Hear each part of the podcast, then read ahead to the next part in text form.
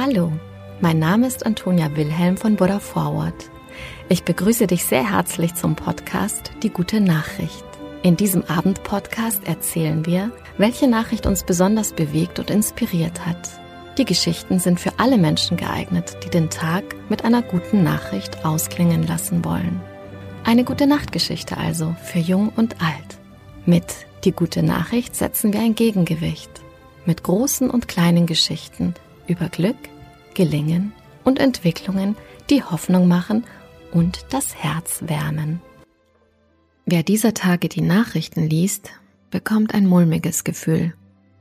Hilfreich kann es sein, die eigenen Gedanken zu Papier zu bringen, erklärt Psychiater und Neurowissenschaftler Manfred Spitzer. Schreiben Sie einen Brief an Freunde oder an einen Unbekannten. Klimawandel, Corona-Pandemie und seit zwei Wochen nun auch noch der Ukraine-Krieg. Diese Ereignisse lassen uns alle Kontrollverlust in einem selten dagewesenen Ausmaß erleben. Das kann auch bei Gesunden zu Klimadepression, Corona-Angst und Angst vor Krieg führen. Sich angesichts dieser globalen Bedrohungen keine Sorgen zu machen, keine Erlebnisse des Ausgeliefertseins und der eigenen Ohnmacht zu haben und völlig angstfrei zu sein, wäre mindestens eigenartig, möglicherweise sogar von Krankheitswert. Der Psychiater und Neurowissenschaftler Manfred Spitzer leitet die Psychiatrische Universitätsklinik in Ulm und das dortige Transferzentrum für Neurowissenschaften und Lernen. Bekannt wurde er durch rund 200 Folgen seiner TV-Reihe Geist und Gehirn beim Bayerischen Rundfunk.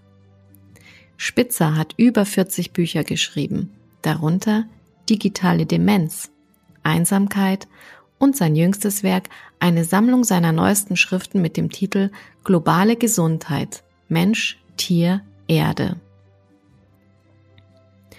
Hilfreich kann es sein, seine Gedanken aufzuschreiben, sei es in einer Art Tagebuch oder einem Brief. Schon lange ist bekannt, dass das Aufschreiben von Erlebnissen und Gefühlen deren bewusster Verarbeitung dient. Schreiben wird daher psychotherapeutisch eingesetzt.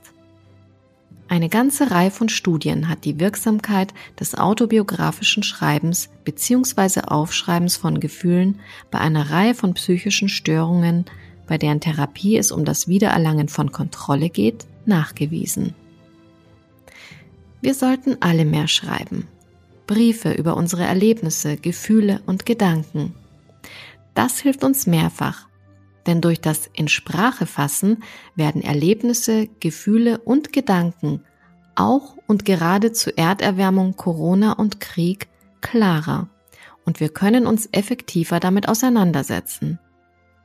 Zugleich teilen wir unsere Erfahrungen, was uns an unsere nahestehenden Mitmenschen erinnert und diese an uns. Nicht zuletzt deswegen wirkt Schreiben therapeutisch bei Angst, Depressivität und Sorgen. Denn nichts ist angesichts globaler Bedrohungen wichtiger als das Gefühl, damit nicht allein zu sein. Jeder von uns ist eingebettet in ein Wir, in überlappende soziale Netzwerke, die genau dadurch gestärkt werden, dass wir uns austauschen und Erfahrungen teilen. Sich persönlich treffen ist gut, telefonieren auch. Schreiben ist aufwendiger, wirkt jedoch genau deswegen auch stärker. Schreiben bedeutet Solidarität, Kommunikation, Gemeinschaft und wirkt daher gegen Angst, Hilflosigkeit und Depression.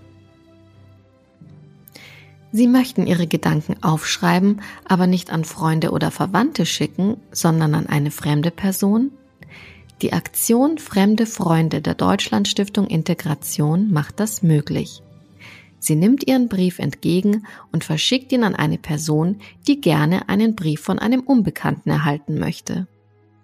Wenn Sie wollen, greifen Sie direkt zu Stift und Papier und schicken Sie Ihren Brief an Deutschland Stiftung Integration, Projektbüro Fremde Freunde, Wallstraße 65 in 10179 Berlin. Wenn Sie sich über eine Antwort freuen, vermerken Sie im Brief Ihre Adresse. Wollen Sie lieber einen Brief erhalten, statt selbst zu schreiben? Senden Sie hierfür eine Nachricht an briefe at aktion-fremde-freunde.de. Allgemein mehr Infos finden Sie unter www.aktion-fremde-freunde.de. Wer seine Gedanken aufschreibt, bekommt nicht nur das Denken klarer, sondern auch die Gefühle. Sind diese erst einmal in Sprache ausgedrückt, wird man nicht mehr passiv von ihnen überwältigt. Man kann sich vielmehr erst dann überhaupt mit ihnen auseinandersetzen, anstatt ihnen einfach nur ausgesetzt zu sein, sie also nur zu erleben. Das mag sehr kontrolliert klingen, ist es auch, aber in einem sehr guten Sinn. Denn wir leben in einer Gemeinschaft, die schlichtweg nicht funktioniert, wenn jeder immer alles sagt, was er gerade fühlt. Emotionskontrolle ist daher ein wesentlicher Teil von Selbstkontrolle, die jeder im Verlauf von Kindheit und Jugend entwickelt. Man spricht auch von Achtsamkeit, exekutiven Funktionen oder mentaler Stärke. Das in Sprache fassen von Gedanken kann quälend sein wenn man selbstkritisch ist und beim Schreiben zuweilen merkt, dass man den eigentlichen Gedanken, also das, was man wirklich meinte, noch nicht so richtig getroffen hat. Das kommt oft vor. Man sollte dann nicht verzweifeln, sondern es erneut versuchen, vielleicht nach einer kleinen Pause mit Blick aus dem Fenster oder 20 Minuten Spaziergang ums Eck. Nach einer solchen selbstverordneten Zwangspause geht es mitunter dann plötzlich ganz leicht. Die Wörter fallen einem ein, einfach so, und man fragt sich, warum das zuvor nicht der Fall war. Jeder, der schon einmal einen Gedanken, der sich vielleicht zunächst der Versprachlichung zu widersetzen schien, aufgeschrieben hat, hat auch erlebt, wie befriedigend es sein kann, wenn man es nach längerer Arbeit dann doch geschafft hat.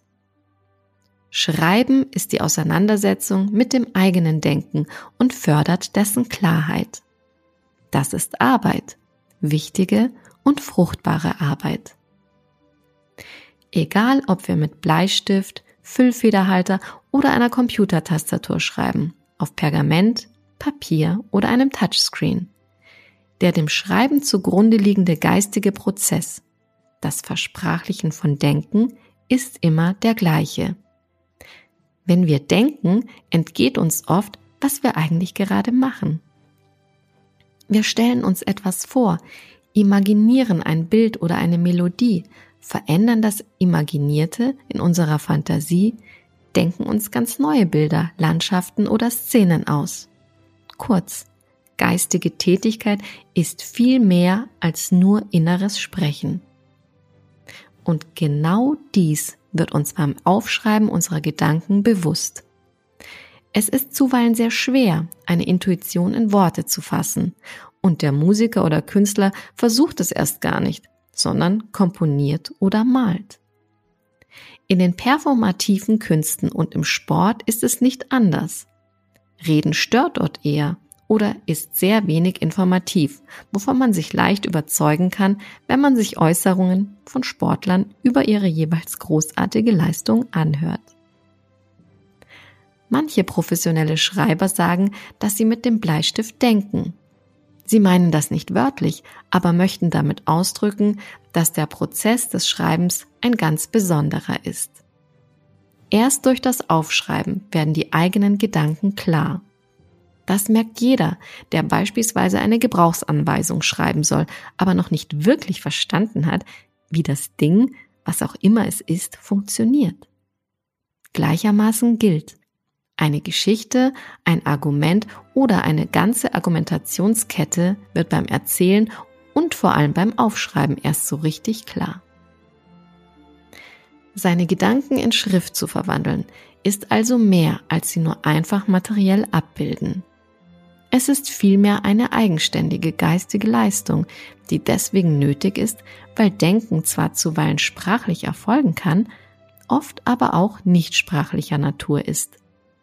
Gerade das kreative Denken ist oft ein Vorstellen und das ist nicht sprachlich, sondern bildlich. 99% Schwitzen und 1% Intuition soll Thomas Edison auf die Frage geantwortet haben, wie er so kreativ sein konnte. Das sollten alle Kreativen wissen. Nicht allein auf die Idee kommt es an, sondern darauf, dass sie in die Realität kommt. Die PS müssen auf die Straße. Hierzu dient oft die Versprachlichung. Und die ist harte Arbeit. Aber dafür ist morgen auch noch Zeit.